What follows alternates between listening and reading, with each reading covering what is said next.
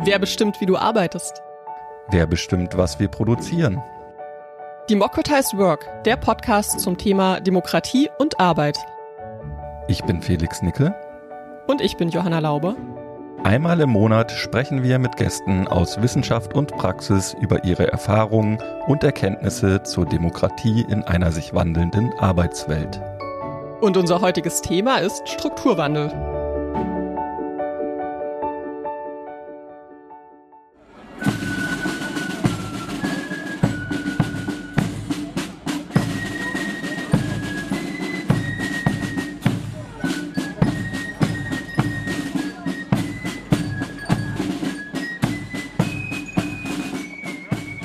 Nein, hier ist natürlich nicht die Hitparade der Arbeiterlieder, aber ich wollte es mir nicht nehmen lassen, einmal in diesem Podcast ein Arbeiterlied zu spielen. Das war natürlich hier unverkennbar Glück auf, Glück auf, der Steiger kommt. Ja, und dieses Lied, das mutet zunehmend wie ein Relikt aus vergangenen Tagen an. In vielen Bergbaurevieren Deutschlands, wie im Steinkohlerevier des Ruhrgebiets, ist der Steiger ja mittlerweile ein ausgestorbener Beruf. Aber auch in den Braunkohlerevieren der Lausitz oder im Rheinischen Revier sind in den vergangenen Jahrzehnten massiv Arbeitsplätze verloren gegangen. Ja, und in Anbetracht von Klimakrise ist der Kohlebergbau und die Kohleverstromung allerdings natürlich auch keine wirkliche Zukunftsbranche. Gerade wenn Deutschland die Klimaziele des Pariser Klimaschutzabkommens noch erreichen will, muss die Kohleverstromung enden. Das wurde im Kohlekompromiss 2020 auch geregelt. So soll die Kohleverstromung spätestens 2038 enden. Ja, und jetzt im Oktober 22 gab es nun ein Übereinkommen zwischen Robert Habecks Wirtschafts- und Klimaschutzministerium, der NRW-Landesregierung und dem Energieunternehmen RWE. Hiernach soll der Kohleausstieg im Rheinischen Revier auf 2030 vorgezogen werden. Doch so wichtig der Kohleausstieg fürs Klima ist, so herausfordernd ist er für die Beschäftigten. Gleiches gilt für die betroffenen Regionen, in denen seit Jahrzehnten, wenn nicht Jahrhunderten, Wirtschaft und Gesellschaft auf diese Zweige von Bergbau, Industrie und Energieerzeugung gebaut haben. Schon lange wird über den Strukturwandel in den Braunkohlerevieren gesprochen und auch der Wandel im Ruhrgebiet oder Saarland hat gezeigt, wie herausfordernd eine solche Abkehr von Bergbau und Schwerindustrie ist. Sozialer Abstieg, Arbeitslosigkeit, das Fehlen von adäquater und guter Arbeit außerhalb des Bergbaus sind reale Gefahren, ganz zu schweigen vom Aufstieg rechtspopulistischer Kräfte. Ja, wie kann also der Strukturwandel gelingen? Wie ist es um den Strukturwandel auch in der Lausitz bestellt? Welche Ansätze gibt es da auch aus gewerkschaftlicher Sicht? Und wie kann dieser Wandel auch demokratisch stattfinden? Oder ist es vielleicht auch eine Illusion, den wirtschaftlichen Wandel politisch steuern zu können? Das sind einige Fragen, die wir heute diskutieren wollen. Und dafür haben wir wieder zwei spannende Gäste eingeladen. Nele Techen ist hier. Sie ist stellvertretende Vorsitzende des DGB Berlin-Brandenburg, begleitet das Projekt Revierwende, über das wir später noch mehr erfahren werden. Und sie ist außerdem stellvertretende Vorsitzende des FNPA, das gemeinsam mit der Kooperationsstelle Wissenschaft und Arbeitswelt der TU Berlin diesen Podcast ins Leben gerufen hat. Hallo Nele. Ja, hallo in die Runde. Schönen Dank für die Einladung. Ich freue mich hier am Podcast teilzunehmen. Ja, und auch zu Gast ist Dr. David Löw-Beer. Er ist wissenschaftlicher Mitarbeiter am IASS Potsdam, dem Institut für transformative Nachhaltigkeitsforschung. Das IASS hat zum Ziel, Problemverständnisse und Handlungsoptionen für eine Transformation in Richtung Nachhaltigkeit in Kooperation zwischen Wissenschaft, Politik, Verwaltung, Wirtschaft und Zivilgesellschaft zu entwickeln. Und unser Gast leitet dort aktuell das Projekt Regionale Nachhaltigkeitstransformation. Und wir sind sehr gespannt, mehr über seine Forschung unter anderem auch zur Lausitz zu hören. Herzlich willkommen, David Löw-Beer. Vielen Dank. Ich freue mich auch sehr über die Einladung. Ja, David, die erste Frage würde auch direkt an dich gehen. Strukturwandel ist ja so ein Begriff, der immer wieder in politischen und gewerkschaftlichen Debatten auftaucht. Ähm, lass uns doch zu Beginn mal den Begriff klären. Ja, industrieller Strukturwandel bezieht sich auf eine grundlegende Veränderung als Antwort auf große Herausforderungen innerhalb des Industriesektors. Also wir beschäftigen uns ja hauptsächlich mit der Lausitz. Das ist eine Region in Brandenburg und Sachsen mit langer Bergbautradition, wie wir schon ein bisschen gehört haben. Und dort geht es natürlich vor allen Dingen um den Wandel weg von der Braunkohleindustrie. Aber auch in anderen Teilen der Industrie gibt es einen Wandel hoffentlich hin zu nachhaltigeren Industrieformen. Und in der Forschung wird viel darüber diskutiert, was in so einem Wandlungsprozess sich eigentlich verändert und was gleich bleibt. Und natürlich auch die Frage, was funktioniert und was funktioniert weniger. Und ein wichtiger Teil davon ist die Frage, dass ein sehr enger Blick, den es da gibt, darauf fokussiert, nur zu gucken, was gibt es da für wirtschaftliche Veränderungen. Und in unserem Projekt gehen wir davon aus, dass Strukturwandel aber auch mehr bedeutet, also auch kulturelle, soziale, administrative Praktiken und natürlich nicht zuletzt auch eine Veränderung von den Arbeitsbeziehungen. Du leitest ja aktuell das Projekt Regionale Nachhaltigkeitstransformation. Wenn ich dich richtig verstanden habe, heißt Strukturwandel ja nicht automatisch dann auch, dass es eine Nachhaltigkeitstransformation ist. Der Strukturwandel ist ja erstmal nur der Wandel und die, die Veränderung. Wohin diese Veränderung geht, ist nicht klar und Nachhaltigkeitstransformation würde dann stattfinden, wenn sich die ökonomischen, ökologischen und sozialen Bedingungen verbessern und zwar bewusst verbessert werden und dabei die Bevölkerung einbezogen wird. Nele, du bist stellvertretende Vorsitzende des DGB Berlin-Brandenburg. Im Bezirk äh, befindet sich ja auch das Lausitzer Braunkohlerevier. Und ja, da wird sich eben in den kommenden Jahren mit dem Kohleausstieg einiges verändern. Wie äh, steht es denn um den industriellen Wandel in der Lausitz? Wie viele Beschäftigte sind zum Beispiel direkt oder indirekt betroffen? Genau, David hat ja schon gesagt, die Lausitz umfasst sowohl einen sächsischen als auch einen Brandenburger Teil. Ich sage jetzt nur mal die Zahlen für die Brandenburger Seite. Dort gibt es aktuell äh, rund 222.000 sozialversicherungspflichtig Beschäftigte, davon 8.000 im Energie-Braunkohlebereich, das sind rund 3.000 Prozent.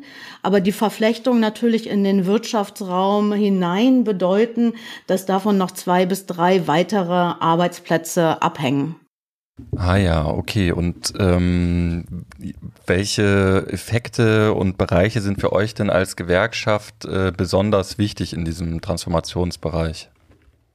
Also sowohl der DGB als wir auch mit unseren Mitgliedsgewerkschaften. Wir äh, bekennen uns ein eindeutig zu den äh, Pariser Klimaschutzzielen. Wir wollen den Ausstieg aus der Kohle. Wir wollen Klimawandel aktiv gestalten.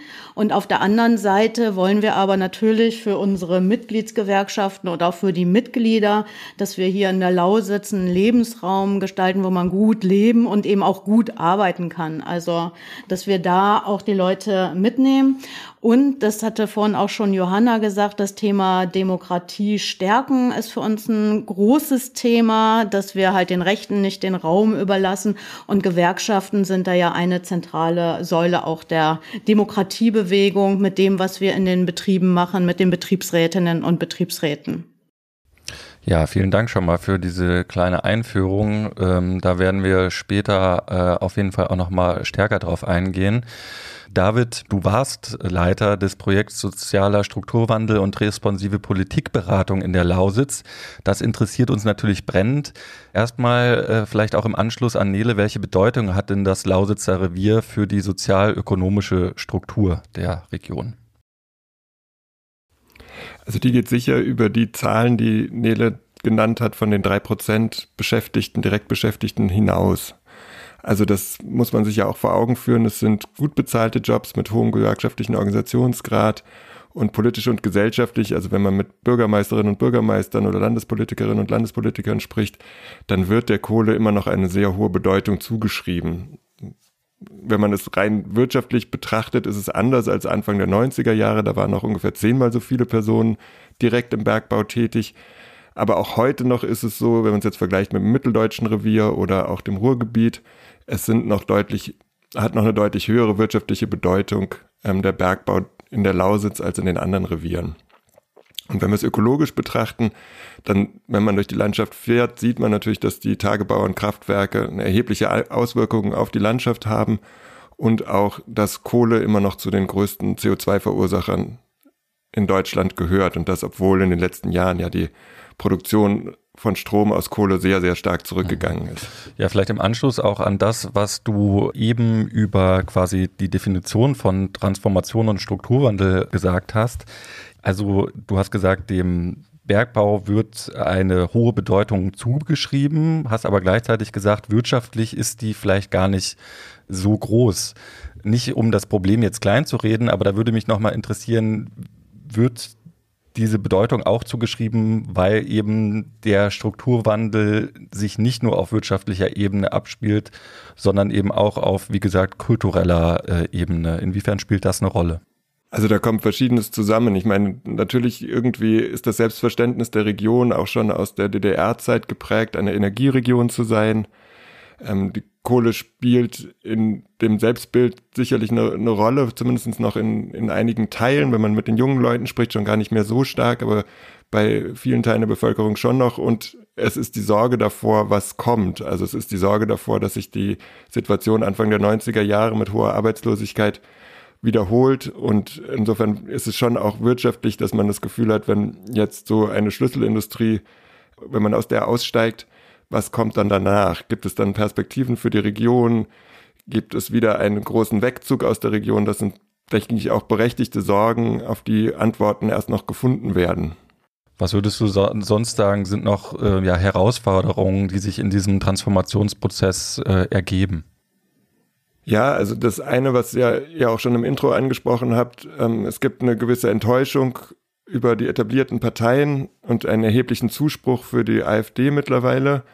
Das wirkt auch auf die Politik insofern, dass sie ja ähm, etwas gelähmt wirkt oft. Also es geht häufig nur noch darum, entweder die AfD zu verhindern ähm, oder es wird bemängelt, dass in den kommunalen Parlamenten Sachpolitik zu machen wirklich schwierig geworden ist. Es gibt die Sorge dafür, dass einzelne Kommunen und Landstriche abgeschnitten werden oder sind bereits und äh, von, von grundlegenden Einrichtungen der Daseinsfürsorge, Schulen, Krankenhäusern und so weiter. Es gibt eben die Sorge davor, wie wird das weitergehen mit der demografischen Entwicklung? Kommt es zu einer Überalterung, die noch weitergeht? Welche Offenheit besteht eigentlich dafür, dass Neues in die Region kommt und auch Zuwanderung kommt? Ähm, wenn man sich die Arbeitslosenquote anguckt, dann hat sich das eigentlich recht gut entwickelt. Aber es gibt die Herausforderung, jetzt die passenden Fachkräfte zu finden. Und da ist dann auch die Frage, wie kriegt man eben gegebenenfalls auch neue Leute hin? Wie kriegt man das hin mit der Qualifizierung der bestehenden ähm, Arbeitskräfte? Ja, nee, der DGB hat ja auch als ähm, Antwort auf diese Herausforderungen das Projekt Revierwende aufgelegt. Und du begleitest das Projekt für das Revier Lausitz, da das Kohlerevier ja teilweise auch in das Gebiet des DGB Berlin-Brandenburg fällt. Was ist das Projekt Revierwende und welche Ziele verfolgt ihr da?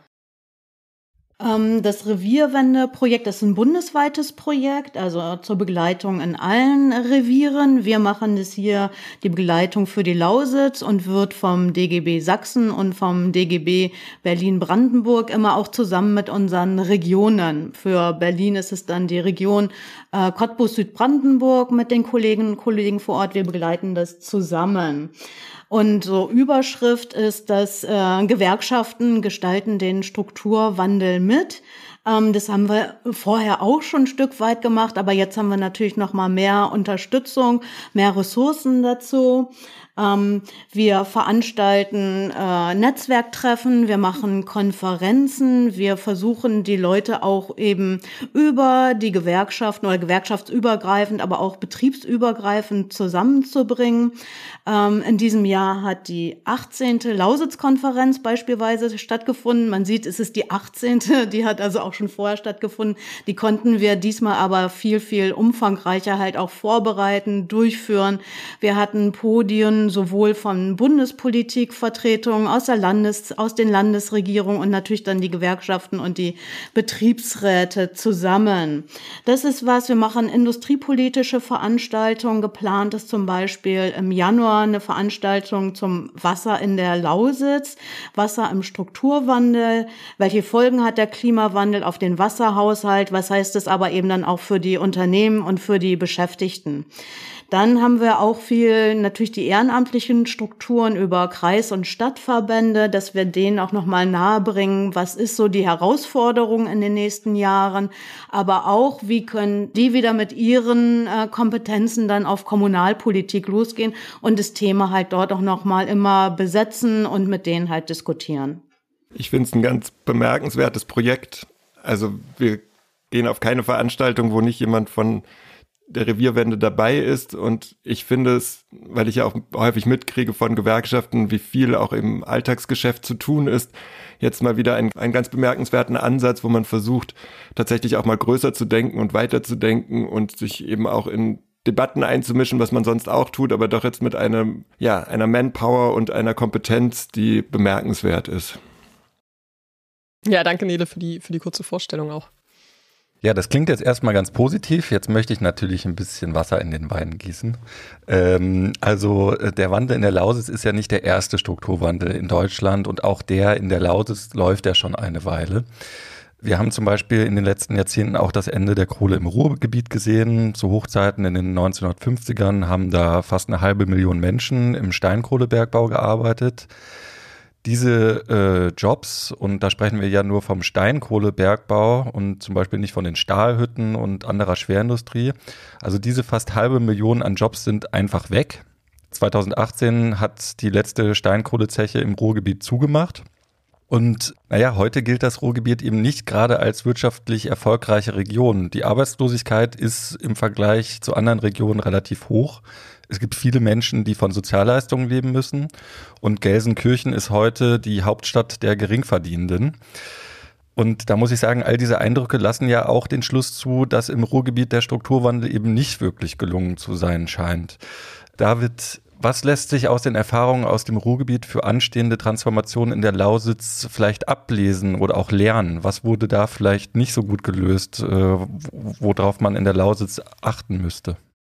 Ja, also ich kenne mich nur begrenzt mit dem Ruhrgebiet aus, aber also erstmal würde ich sagen, das Bild ist, glaube ich, gemischt. Also es gibt natürlich diese Negativbeispiele, die du jetzt auch aufgezählt hast. Es gibt aber auch Bereiche, wo das ganz gut, getan, gut funktioniert hat. Also es gibt ähm, neue Industriezweige, wo viele Jobs entstanden sind. Es ist gelungen, ja, erstmals Universitäten dahin zu holen und mittlerweile gibt es eine ganze Reihe und auch ziemlich gute Forschungseinrichtungen. Es gibt eine Kreativwirtschaft, es gibt neue Gründungen und es gibt auch eine ökologische Sanierung, zumindest von Teilen von Flüssen, die schon beachtenswert ist. Also klar, man ist immer noch nicht so weit. Ähm, jetzt hast du gefragt, was man daraus lernen kann. Ich glaube, das erste ist, dass es lange dauert und auch einfach viel Geld kostet, so eine Transformation. Es gibt sicherlich Bereiche, wo man das Fördergeld besser einsetzt und auch, glaube ich, was man jetzt daraus gelernt hat, wo man es eher nicht so gut eingesetzt hat. Das zweite ist, denke ich, die Bevölkerung muss mitgenommen werden in so einem Prozess. Also es geht nicht nur darum, wirtschaftliche Alternativen zu schaffen, das hat man so am Anfang im Ruhrgebiet ganz stark versucht, sondern eben auch auf die Lebensqualität zu schauen, auf Anbindung, auf Kultur- und Naherholungsgebiete, auf all diese Sachen. Das dritte ist ähm, aus der Erfahrung, man kann so eine Transformation immer nur begrenzt steuern. Es muss Räume geben zum Experimentieren und auch Flexibilität ähm, nachzusteuern. Und das Letzte, was, glaube ich, da sehr auffällig ist, wenn man die Orte vergleicht im Ruhrgebiet, man sollte lieber früher beginnen als später. Also den Orten, die noch lange versucht haben, an der Kohle festzuhalten, denen geht es heute tendenziell schlechter. Vielleicht eine Nachfrage noch. Äh, du hast gesagt, man hat auch gesehen, wo man das Geld nicht so gut eingesetzt hat. Ähm, was meinst du denn damit konkret? Also es hat jetzt ja ein paar Sachen aufgezählt, wo man investiert hat, was ich heute immer noch in den, den Forschungen, die es dazu gibt, ähm, ganz gut herausgestellt hat, ist, dass es Investitionen gibt in Infrastruktur, Weiterbildung, also es kann auch Wissensinfrastruktur sein, sowas wie Weiterbildung, Schulen, Energienetze, Mobilität und so weiter. Es gibt ähm, Ansiedlungen von Behörden, ähm, von Forschung, von, und das hat alles ganz gut funktioniert. Ähm, weniger gut sind so Sachen wie eben direkte Subventionierung weiterhin von Firmen, das Aufrechterhalten von Industriezweigen, die eigentlich nicht mehr zukunftsfähig sind. Das sind natürlich immer schwierige Entscheidungen und ähm, Genau, wichtig ist, glaube ich, heutzutage auch nochmal zu sagen, dass es vielleicht etwas, was anders ist. Wir brauchen handlungsfähige Kommunen. Also die müssten entschuldet werden. Das ist ein Thema im Ruhrgebiet, das ist natürlich auch ein Thema in der Lausitz, weil die die Kompetenzen haben, vor Ort Probleme zu lösen. Nele, was heißt denn aus eurer Sicht Erfolg im Zusammenhang mit Strukturwandel? Ja, für die Gewerkschaften heißt Erfolg, dass wir hier auch gleichwertige Lebensbedingungen haben wie in anderen Regionen. Wir haben ja Vergangenheit gesehen, dass viele Menschen halt auch dann eine Region wie die Lausitz äh, verlassen, weil sie entweder keinen Arbeitsplatz, keinen Ausbildungsplatz finden oder weil bestimmte Aspekte der Daseinsvorsorge gar nicht so da sind. Und für uns ist erfolgreich, wenn wir die Region so entwickeln können, dass genau das da ist, auch die Punkte, die David eben schon gesagt hat, dass wir ausreichend Kita-Plätze haben, dass wir eine Schule haben, wo auch ähm, die Kinder dann das lernen, was für ihren Lebensweg erfolgreich ist, dass wir eine Daseinsvorsorge auch aber gerade im ländlichen Raum bei der ärztlichen Versorgung haben, dass wir ausreichend Rettungsdienste haben. Das ist erfolgreich und wir haben in der Vergangenheit gesehen, dass gerade auch junge, qualifizierte Frauen die Region verlassen. Da setzen wir jetzt mit unserem Revierwende-Projekt äh, auch nochmal einen Schwerpunkt zu gucken, wo sind die Perspektiven für junge äh, Frauen, dass die auch da bleiben, weil davon hängt ja ganz die ganze Entwicklung der Region ab, weil ohne Frauen dann kein, kein Nachwuchs und das brauchen wir, damit wir die Region dann auch stabil für die Zukunft haben, weil ähm, die Demografie zeigt, wir haben ja schon noch einen Überschuss deutlich an älteren Menschen und wir brauchen eben die Jungen auch für die, für die gute Entwicklung.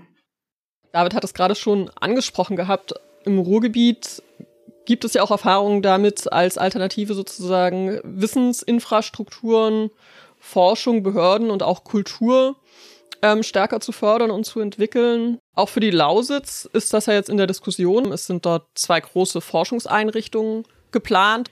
David, inwiefern können dann aber nun Unis und Forschungsinstitute oder auch Kulturbetriebe dafür sorgen, dass adäquate Beschäftigung für ehemalige Industriearbeiterinnen entsteht? Ja, also unmittelbar ist es sicher unrealistisch und auch nicht der Anspruch. Also die Hoffnung ist, dass durch Forschung und Kultur die Standortqualität insgesamt verbessert wird und somit Möglichkeiten für neue Beschäftigung entstehen. Ähm, natürlich gibt es zu so Forschungsinstituten und Kulturbetrieben auch Zulieferer im Servicebereich, aber das ist auch nicht unbedingt das, was die IndustriearbeiterInnen dann später mal machen wollen. Wir müssen aber auch sagen, es ist ja ein Prozess, der bis 2038 geplant ist. Also es geht nicht nur darum, ähm, Ersatz zu finden für die Leute, die heute einen Job haben. Zum Teil gehen die in Rente und es geht dann auch darum, ja, neue Jobs zu erzeugen, für die vielleicht auch Leute dann nochmal anders ausgebildet werden können. Nele, beim Strukturwandel geht es ja nicht nur um die Bereitstellung von irgendeiner Beschäftigung. Gerade aus gewerkschaftlicher Sicht geht es vor allem auch um die Schaffung von Beschäftigung, die eben als qualitativ gute Arbeit ähm, gesehen werden kann, also was Löhne, sichere Arbeitsverhältnisse, Mitbestimmung angeht. Wie geht ihr dieses Thema konkret an?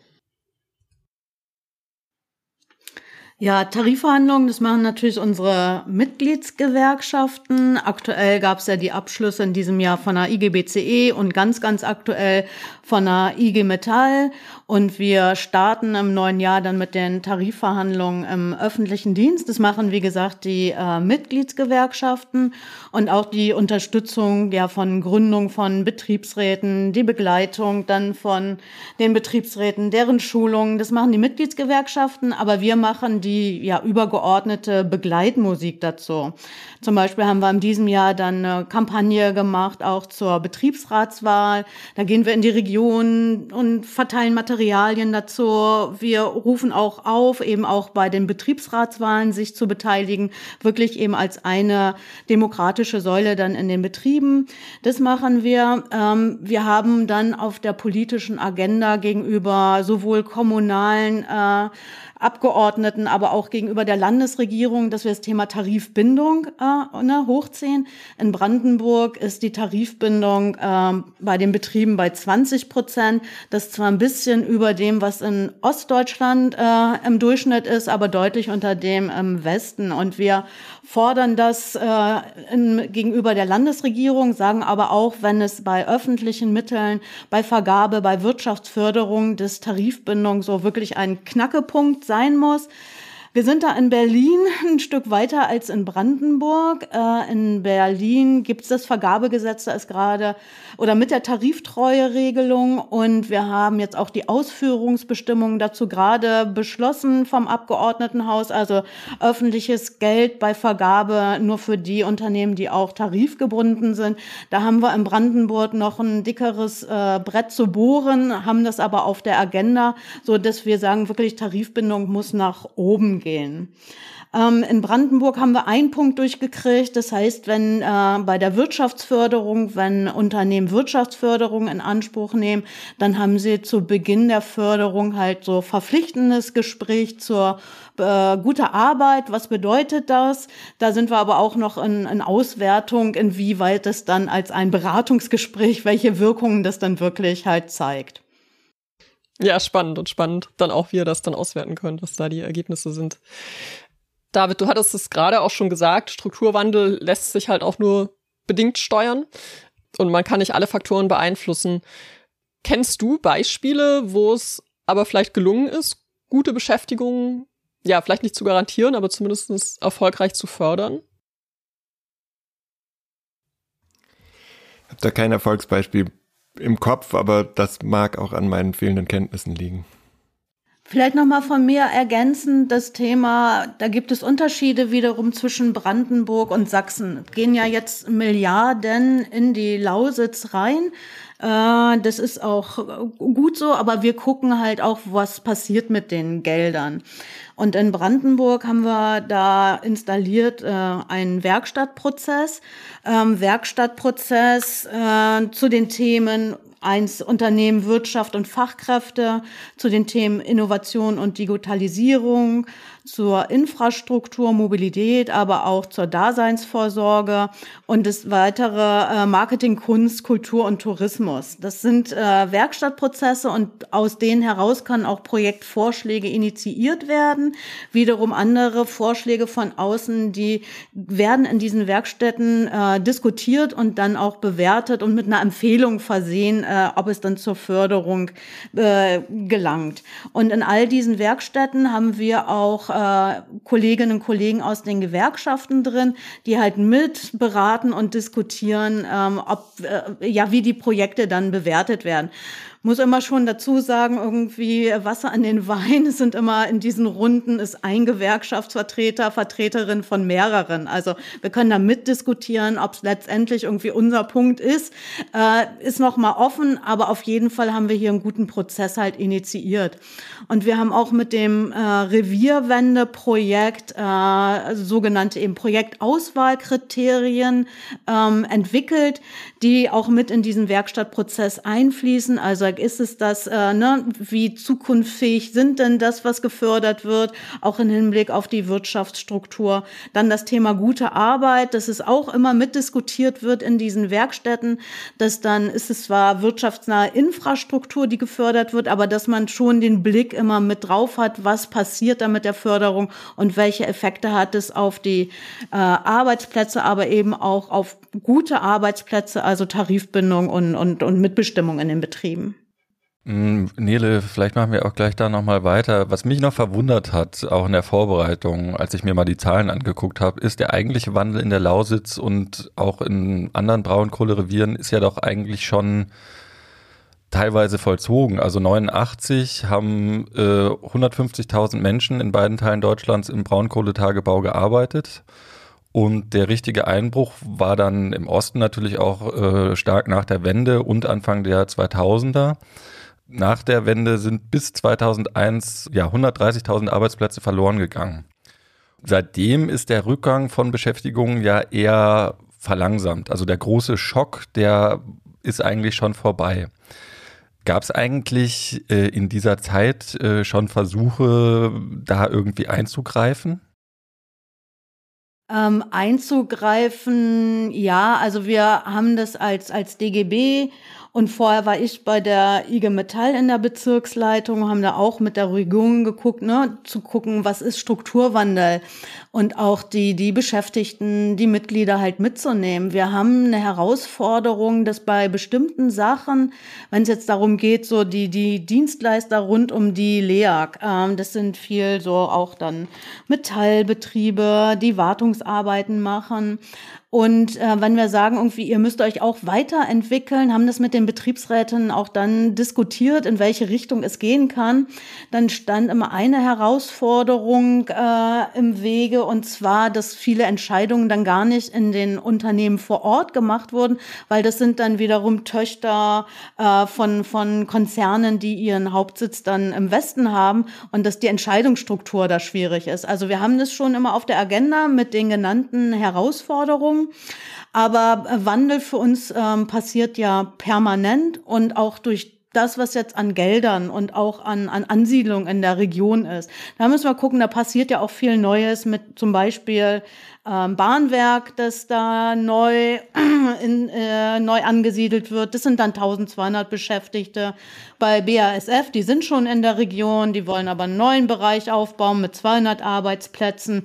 Dann der ganze Bereich bei Wissenschaft, beim Unicampus. Also da passiert schon viel und Neues. Und dass wir dann aber auch sagen, in welche Richtung geht es da. Ähm, wir merken das ein Stück weit schon, wenn wir die Leute mitnehmen wollen. Ja, wir haben hier ja permanent Transformation und Strukturwandel, dass wir mit den Leuten immer wieder auch diese, diese neuen Aspekte und diese Perspektiven aber mit denen auch diskutieren und sagen, ähm, macht mit, beteiligt euch und seht auch selber die Perspektiven, ist aber schon bei manchen so ein bisschen Ermüdung auch dabei. Trotzdem äh, klingst du ja eigentlich äh, recht optimistisch. Woher schöpft ihr denn eigentlich diesen Optimismus, dass der, der Wandel ja gelingen kann? Ähm, wir hatten ja die Lausitz-Konferenz, habe ich vorhin schon von berichtet. Und wir hatten bei der Lausitz-Konferenz auch äh, Befragung mit den Teilnehmenden. Und die Frage war dahingehend, wie optimistisch oder eben perspekt äh, pessimistisch seht ihr den Wandel in der Lausitz? Und wir hatten von denen, die sich bei unserer Befragung beteiligt haben, also einen größeren Anteil, die sagen, wir sehen den äh, optimistisch oder eher optimistisch. Und es sind dann natürlich auch Multiplikatoren, Multiplikatoren, die wieder in die Region wirken. Und darauf äh, ziele ich so meinen, meinen Optimismus. Außerdem trotzdem, äh, wenn ich in der Region bin, dann treffe ich irgendwie auch auf echt viel engagierte Leute. Wir versuchen auch na, gute Netzwerke hinzukriegen. Was ich vorhin gesagt habe, bei uns ist das Thema W-Wandel ist weiblich, spielt eine große Rolle. Wir haben da äh, Initiativen wie F wie Kraft, da vernetzen sich äh, Frauen unterschiedlicher äh, Branchen, aber auch mit unterschiedlichen Berufen und zeigen so, ne, was in der Region halt möglich ist. Und daraus, wenn ich die Leute treffe und die sagen, hier, das ist meine Region, da will ich was machen, dann sieht man schon so einen so einen Optimismus und den nehme ich auch immer wieder mit und bringe ihn auch immer wieder mit rein. Also ich glaube, es gibt den Optimismus genau, sowohl bei den Leuten, die schon lange da sind und es gibt aber auch viele, die entweder zurückgekommen sind oder da geblieben sind und, und sich engagieren und wenn man mit denen zusammen ist, dann blickt man auf das Ganze deutlich optimistischer. Ich glaube, generell ist es ja schon ein anderer Prozess, der jetzt da angesetzt wird, auch als in den 90ern. Also da gab es irgendwie auch noch andere Prioritäten, da ging es darum, grundlegend Infrastruktur aufzubauen, Kommunen zu sanieren, Umweltschäden zu beseitigen und relativ viel auch über Sozialleistungen abzufedern. Und jetzt ist ja noch viel stärker der Anspruch und der Versuch, da etwas Neues zu gestalten und eine andere, grünere Wirtschaft ähm, aufzubauen in der Region. Das klappt bislang nicht so schlecht, muss man sagen. Also es ist noch einiges an Ankündigungen. Nele hat aber auch schon das Bahnwerk genannt. Da sollen eben 1200 Arbeitsplätze entstehen.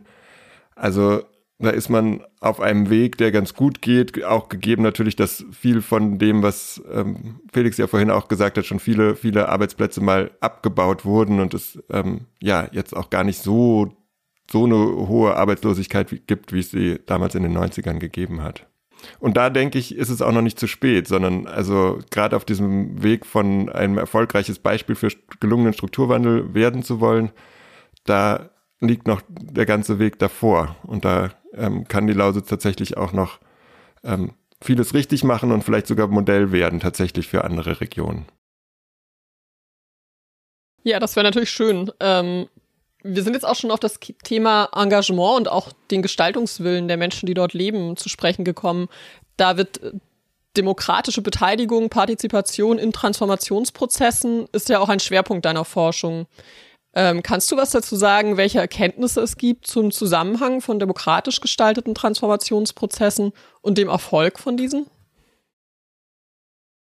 Ja, also so ganz breit gesprochen ist es immer nicht so ganz einfach, das zu messen, aber und man kann sich immer über viel da streiten, wie man das feststellt, aber von allem, was untersucht wird, ist meistens so, dass Demokratien in allen drei Dimensionen von Nachhaltigkeit besser abschneiden. Also sie haben im Durchschnitt ein höheres Wirtschaftswachstum, sie verbessern eher die Umweltqualität und sie sind etwas erfolgreicher auch darin, Armut zu bekämpfen. Es gibt da natürlich immer wieder viele Ausnahmen. Grund dafür ist, dass in Demokratien eher auf gesellschaftlichen Druck reagiert wird. Also wie in jetzt Gewerkschaften ausbreiten oder auch sowas wie Bewegungen wie Fridays for Future.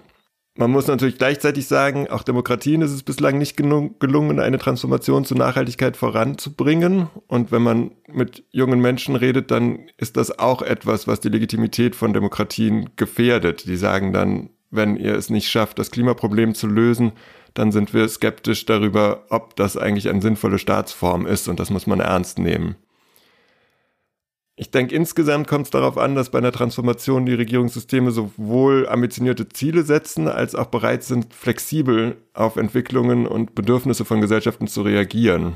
Und dass gleichzeitig auch die Gesellschaft insgesamt die Aufgabe der Transformation annimmt.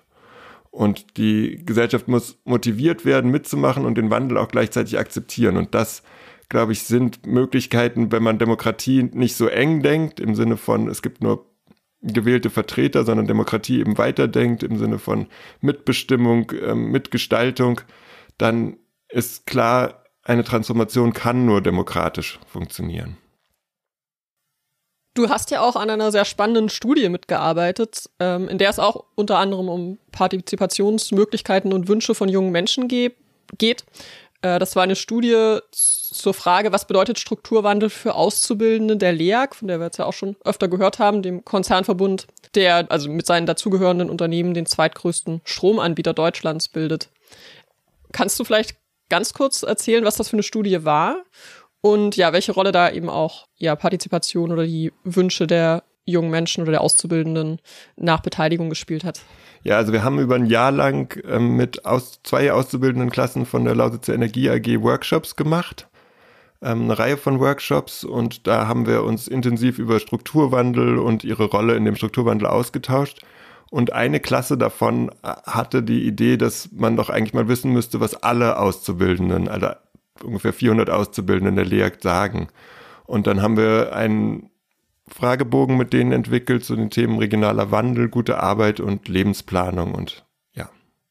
Und haben die den Wunsch geäußert, ja, sich mehr einbringen zu können? Also das war, deswegen war dieser Workshop-Prozess, glaube ich, sehr wichtig, weil das für viele weit weg war, erstmal als Thema, als mhm. Möglichkeit, sich einzubringen.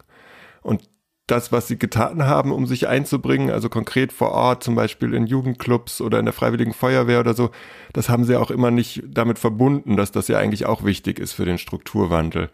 Wenn man dann genauer mit ihnen darüber gesprochen hat, war es schon so, dass sie gesagt haben, ja, wir wollen uns hier auch einbringen und das ist schon auch etwas, was ihnen wichtig ist, weil sie in der Region bleiben wollen, weil sie dort eigentlich gerne irgendwann mal Familie haben möchten oder bereits Familie haben.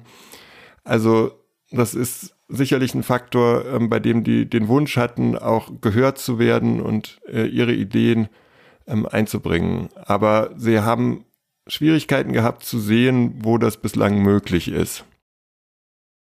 Interessant, ja, das sagt ja auch was aus. Äh, was war denn so die, ähm, ja, was war Ihnen am wichtigsten? Kann, kann, man das so sagen? Kann man das so runterbrechen? Für die Zukunft der Lausitz, meinst du? Mhm. Und Ihre eigene? eine Reihe von Faktoren waren ihnen sehr wichtig. Also es ist natürlich schon eine Frage von eben zukünftige Möglichkeiten zu arbeiten, von guter Arbeit. Ähm, aber genauso wichtig war ihnen Lebensqualität, Möglichkeiten, sich ähm, zu bewegen, also Infrastruktur, Mobilität, äh, ja, Freizeitmöglichkeiten, Einkaufsmöglichkeiten. Da gab es auch ganz konkrete Wünsche, welche Geschäfte unbedingt in die Region ähm, kommen sollten. Und was ich noch einen sehr spannenden Punkt fand, Sie haben gesagt, Ihnen ist ganz, ganz wichtig in diesem Prozess Weiterbildung. Und Weiterbildung haben Sie relativ weit gedacht. Also da ging es nicht nur ganz konkret um ihre beruflichen unmittelbaren Kompetenzerwerbe, sondern sie wollten tatsächlich auch eben lernen, wie können sie sich einbringen, ähm, wie können sie eben auch, ähm, ja, also haben, haben einen weiteren Begriff gehabt jetzt von Arbeit als jetzt reine Erwerbsarbeit, sondern haben eben auch gesagt, wo können wir uns engagieren, äh, wo können wir uns äh, für, für die Region einbringen und wie können wir es auch lernen, ja, uns, uns fit zu machen für eine zukünftige Lausitz. Ja, jetzt in Anbetracht der Zeit würde ich jetzt vorschlagen, dass wir uns jetzt nochmal auf einen Bereich fokussieren.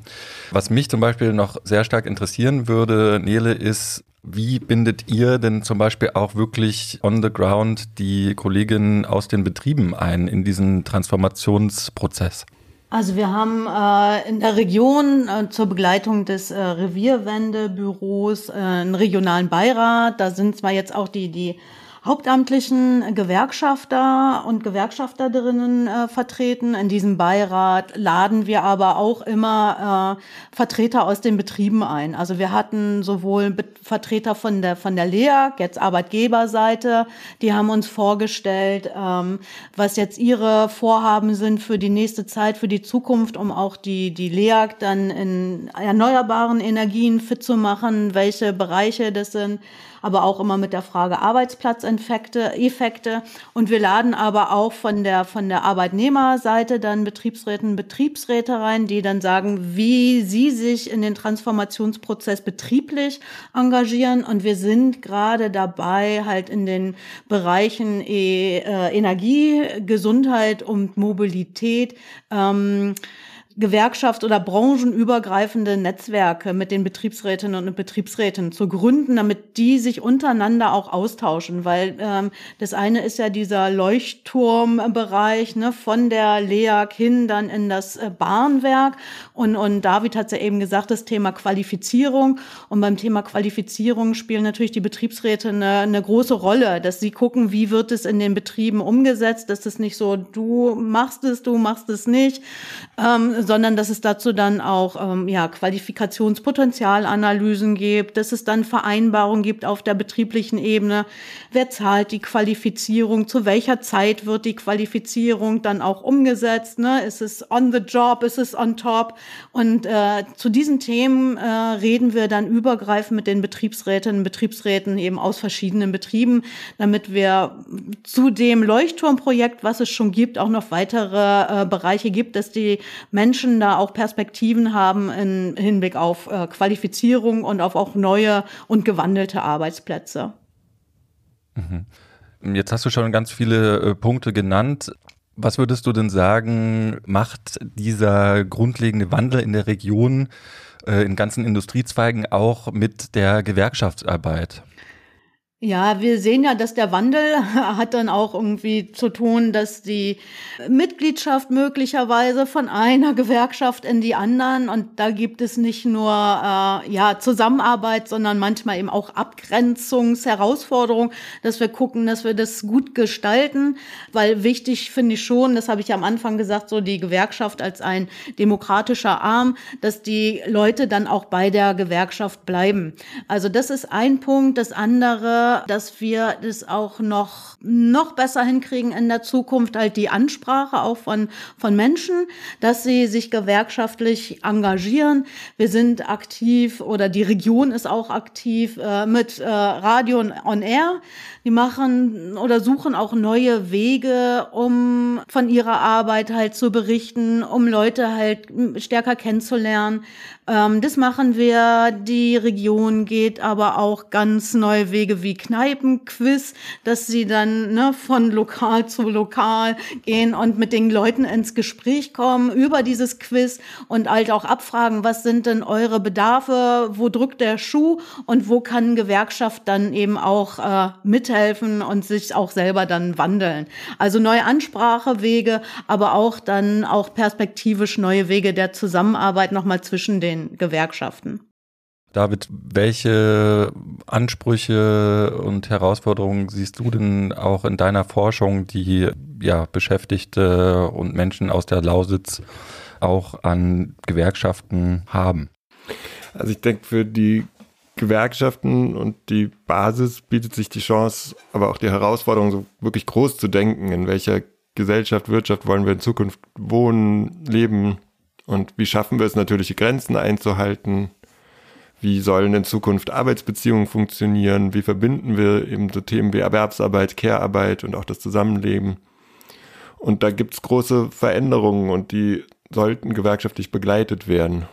Ja, das sind natürlich die großen Fragen. Aber zusammenfassend lässt sich ja vielleicht sagen, die Zukunft der Lausitz scheint gar nicht so prekär und negativ, so wie ihr das schildert.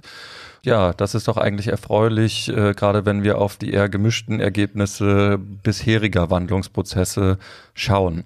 David, was du gerade gesagt hast, dieser Appell an Gewerkschaften, auch die grundlegenden Fragen zu stellen, das leitet wirklich super über zu unserer nächsten Episode. Wir werden mit Frederik Moch, Leiter der Abteilung Struktur, Industrie und Dienstleistungspolitik beim DGB Bundesvorstand und Professor Dr. Stefanie Hurtgen von der Universität Salzburg sprechen. Und hier wollen wir nochmal grundlegend über die Rolle von Gewerkschaften in der sozial-ökologischen Transformation sprechen. Wie weit geht dieser Wandel, beziehungsweise welche Idee des Wandels wird eigentlich verfolgt? Das wird eine der Fragen sein. Ja, und nach langer Pause, mit der diese Episode jetzt hier erschienen ist, das war übrigens aus Organisationsgründen. Ja, nach dieser langen Pause haben wir schon diese nächste Folge ausgeplant und die kommt dann sogar auch noch jetzt im Dezember. Mir bleibt noch vielen Dank an David und Nele zu sagen und natürlich auch an unsere HörerInnen.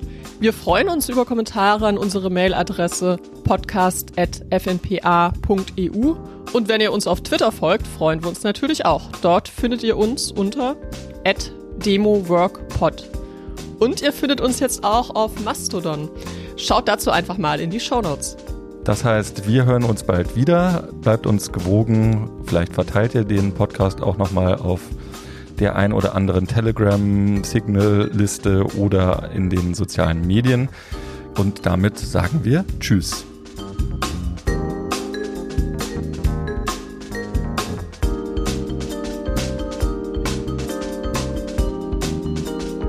Democratized Work ist ein Podcast des Forum Neue Politik der Arbeit und der Kooperationsstelle Wissenschaft und Arbeitswelt der TU Berlin.